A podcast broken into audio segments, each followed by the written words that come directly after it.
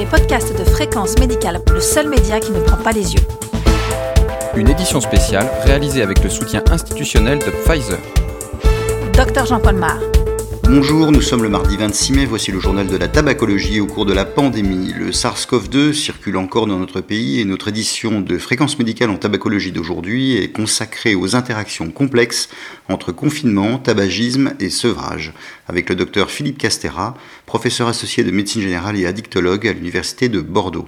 Bonjour Philippe Castera. Bonjour. Vous êtes tabacologue et vous êtes le coordinateur de la Coréade de Nouvelle-Aquitaine. Comment s'est passé le sevrage tabagique dans votre région pendant cette pandémie? Alors, euh, ben, ça a été un petit peu en pointillé, je pense, comme partout, parce que euh, en médecine générale notamment, mais même en addictologie, euh, les, les, personnes craignaient un petit peu de toutes les rencontres, y compris dans le milieu de santé.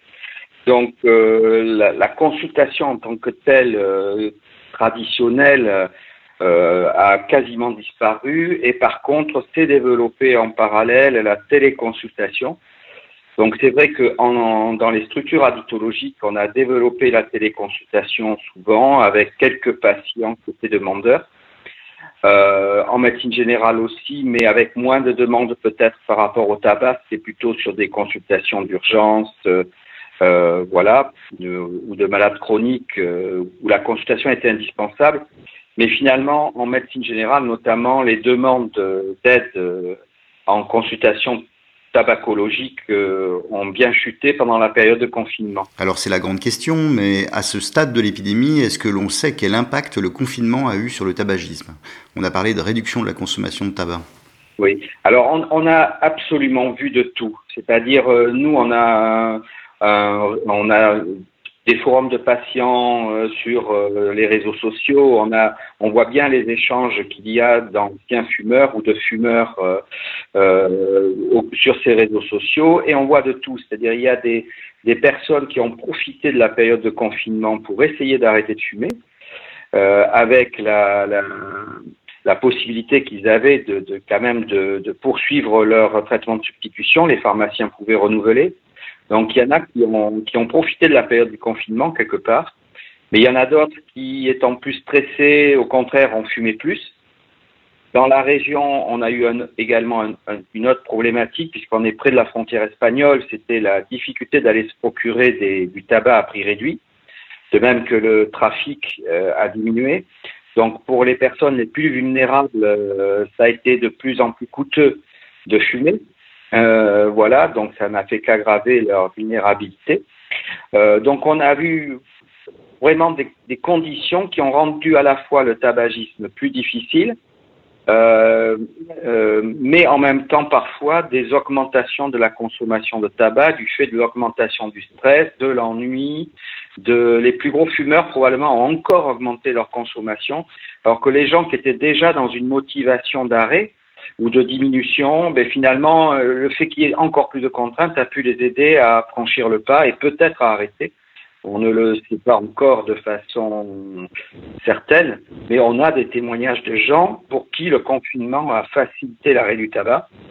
Et pour les gros fumeurs qui étaient encore loin de, de, de l'arrêt, je pense que ça a eu plutôt tendance à augmenter la consommation ce sont les premières impressions. Voilà. Justement, au sortir de cette expérience, comment la mettre à profit pour mieux rebondir sur le sevrage tabagique? Comment renforcer le besoin d'arrêter? Je, je, pense que il y a une opportunité pour tout médecin d'interroger le patient fumeur sur comment ça s'est passé pendant le confinement. Euh, et je pense que effectivement, pendant le confinement, les gens ont probablement plus pris conscience de la maladie addictive euh, du fait de ces contraintes supplémentaires, du fait de, de, du constat de leur consommation qui augmente ou qui diminue, etc. Euh, je pense qu'ils ont peut-être plus eu le temps de penser à leur comportement. Et donc, en sortie de confinement, interroger les patients sur comment ça s'est passé par rapport euh, à votre tabagisme, enfin, comment ça s'est passé, votre consommation de cigarettes, et, et de leur dire que finalement, euh, c'est quelque chose qui vient quand même être euh, un poids dans leur euh, trajectoire de vie. C'est quand même quelque chose qui complique leur vie, malgré tout, le tabagisme, même s'il y a des points positifs pour certains. Euh, et donc, je pense que c'est l'occasion d'interroger les patients là-dessus et peut-être, pour certains, de passer à l'acte. Voilà. Ça a été une opportunité de prise de conscience, peut-être pour certains patients, et il faut en profiter. Comment avez-vous interagi avec les malades sur le sevrage tabagique pendant la période de l'épidémie?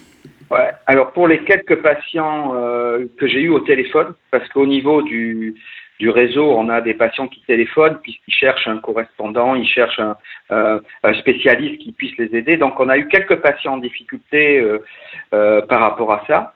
Euh, et donc euh, le conseil téléphonique, enfin, a été très contributif. Enfin, j'ai eu l'impression que les gens étaient étonnés d'abord de tomber sur un professionnel qui pouvait leur répondre pendant la période de confinement.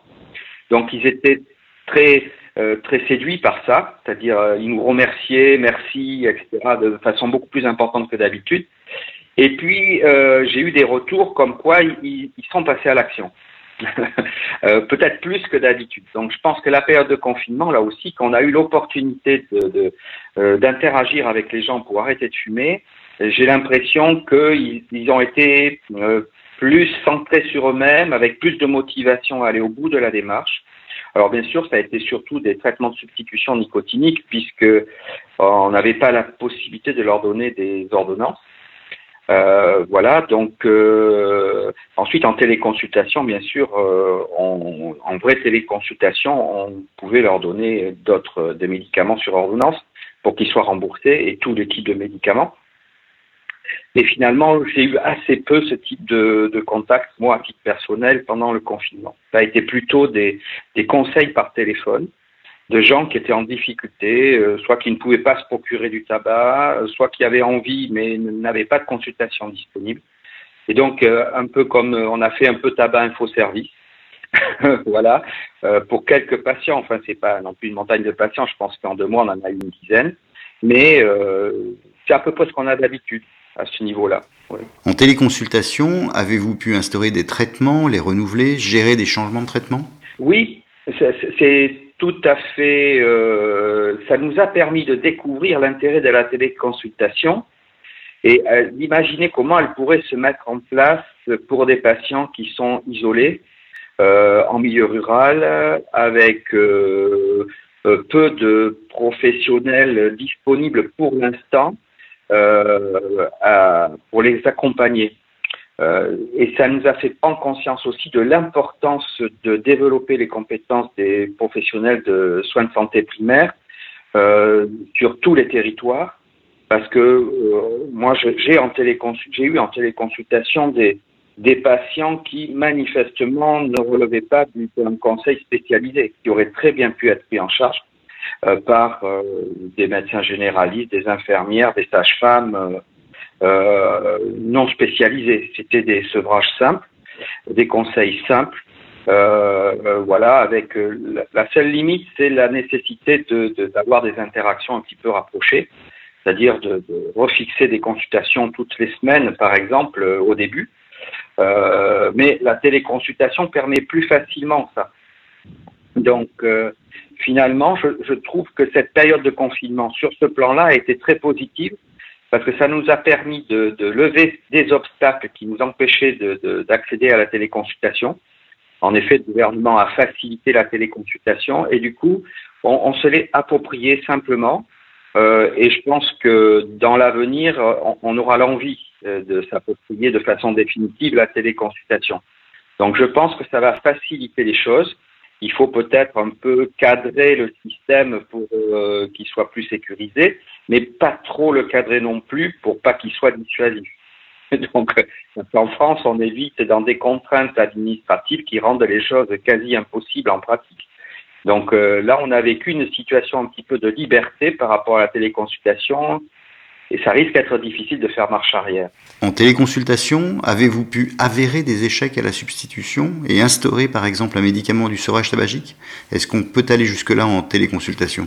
C'est tout à fait possible, oui. Hein. Moi, j'ai eu des patients qui, euh, qui ont été mis sous barénepline ou des patients chez qui l'arrêt du tabac s'est associé à une prise de conscience d'un problème avec l'alcool euh, également des patients psychiatriques qui avaient des demandes d'arrêt du tabac euh, parce qu'ils fument beaucoup et ça leur coûtait très cher et ils avaient des difficultés à se procurer, du tabac bon marché.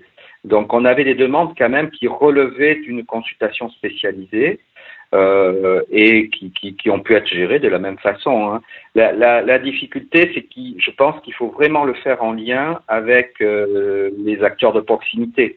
C'est-à-dire, euh, moi j'ai eu des patients qui appelaient, qui habitaient à 300 ou 400 kilomètres, c'était hors Nouvelle-Aquitaine même, parce qu'ils étaient un peu désespérés, ils cherchaient, euh, il se trouve que j'ai répondu, euh, et donc il fallait, je leur ai dit d'en parler à leur médecin traitant, moi j'ai essayé de le consulter, mais on tombait sans arrêt sur les répondeurs, ça a été quand même assez compliqué. Mais je pense que la téléconsultation, elle doit encore plus euh, s'articuler euh, en addictologie avec euh, l'information du médecin traitant ou des soignants habituels de, de la personne, pour justement permettre d'avoir une surveillance des décompensations éventuelles. voilà, c'est toujours difficile d'arrêter de fumer. C'est pas un processus qui est simple. Il peut faire décompenser sur le plan psychologique, sur le plan d'autres addictions, etc. Donc euh, je pense que de façon générale, il faut toujours le faire en articulation avec les, les, soignants habituels, donc le médecin traitant en priorité, ce qui est souvent peu fait euh, parce que le patient cloisonne. Et pourtant, euh, je pense qu'en téléconsultation, c'est encore plus important. Cette, euh, le maintien du médecin traitant dans, dans la boucle, c'est fondamental. Et comment pouvez-vous mieux garder le médecin traitant dans la boucle? Utilisez-vous par exemple les réseaux sociaux? Bien sûr, mais je pense qu'en addictologie, l'avantage, euh, c'est qu'on a prévu de prendre du temps. Donc, euh, je pense que du côté de l'addictologue, c'est pas trop une difficulté. C'est plutôt l'addictologue nous dit souvent que c'est le patient qui fait un frein euh, au fait que le médecin traitant soit informé parce qu'il a le sentiment d'être jugé parfois par le médecin traitant ou il veut donner une bonne image de lui à son médecin traitant. Donc, il, il a l'impression que le fait d'avouer une addiction euh, va détériorer la relation avec son médecin traitant, ce n'est pas le cas, bien sûr. Mais ils sont sur des représentations de ce type. Donc, euh, je pense qu'il faut d'abord travailler avec le patient euh, pour que le patient mette dans la boucle son médecin traitant, et puis avoir l'autorisation du patient, en effet, d'appeler les médecins traitants. et donc, moi, en pratique, souvent, soit on tombe sur malheureusement un secrétariat téléphonique qui est très commode mais pas très contributif lorsqu'on veut s'articuler avec quelqu'un, euh, soit sur un répondeur. Là, c'est peut-être également compliqué, mais au moins on peut laisser un message. Et quand j'y arrive pas, ben, j'écris un courrier. Voilà, comme on faisait autrefois. Ça, ça quand même, ça met deux trois jours, mais bon, c'est quand même euh, contributif. Euh, voilà. Et puis je donne mon numéro de portable euh, qui permet au médecin de m'appeler quand il le souhaite. Euh, voilà, donc il y a des possibilités. Puis je pense que chaque professionnel euh, va développer sa propre façon de s'articuler avec le médecin traitant du patient. On a chacun nos habitudes, mais les outils ne manquent pas. Donc je pense pas que ce soit un problème. Euh, par exemple, avec plusieurs médecins, je communique par WhatsApp. voilà, qui n'est pas sécurisé. Mais bon, à partir du moment où on sait que c'est pas sécurisé, on va pas échanger des propos donnant le nom du patient. Euh, et puis ça permet avec grande simplicité d'échanger, de se connaître. Euh, voilà, donc euh, voilà. Ensuite, on utilise sinon les systèmes sécurisés, les mails sécurisés, etc. Mais c'est déjà plus sophistiqué. Certains médecins n'adhèrent pas encore. Et quel est votre message pour vos confrères à ce stade de l'épidémie? Moi, moi j'aurais un message qui est, qui est provocateur, c'est-à-dire que le tabac tue plus que le Covid, beaucoup plus pour l'instant. Euh, espérons que ça le demeurera. Euh, bon, ça se voit moins, ça se voit moins. Mais euh, je veux dire, vu toute l'intensité de l'attention, de la vigilance qu'on a portée au Covid et qui était nécessaire, je pense que ça doit faire encore plus ressortir le contraste avec souvent la négligence que l'on a vis-à-vis du tabac, parce que à part faire des injonctions, il faut que vous arrêtez de fumer, qu'est-ce qu'on fait pour aider les fumeurs? Parce que vraiment, pas, ce n'est pas simple d'arrêter de fumer. Il faut qu'ils soient aidés. Et en aidant les patients fumeurs, on a dix fois plus de chances qu'ils arrêtent de fumer s'ils arrêtent tout seuls. Donc euh, il ne faut pas hésiter à, mouiller le maillot pour les accompagner dans leur démarche et c'est le, le mieux qu'on puisse faire pour les aider au niveau de leur santé. Donc le message, c'est profiter de ce choc du Covid pour changer nos représentations et s'investir dans la santé de nos patients, notamment de nos patients fumeurs en les respectant, sans les juger, enfin, etc. Bien sûr. Merci Philippe Castera. Merci beaucoup à vous. Cette édition audio de Fréquence Médicale en tabacologie est terminée. Vous retrouverez toutes les informations de la Covid-19 sur le site de Fréquence Médicale et on se retrouve la semaine prochaine.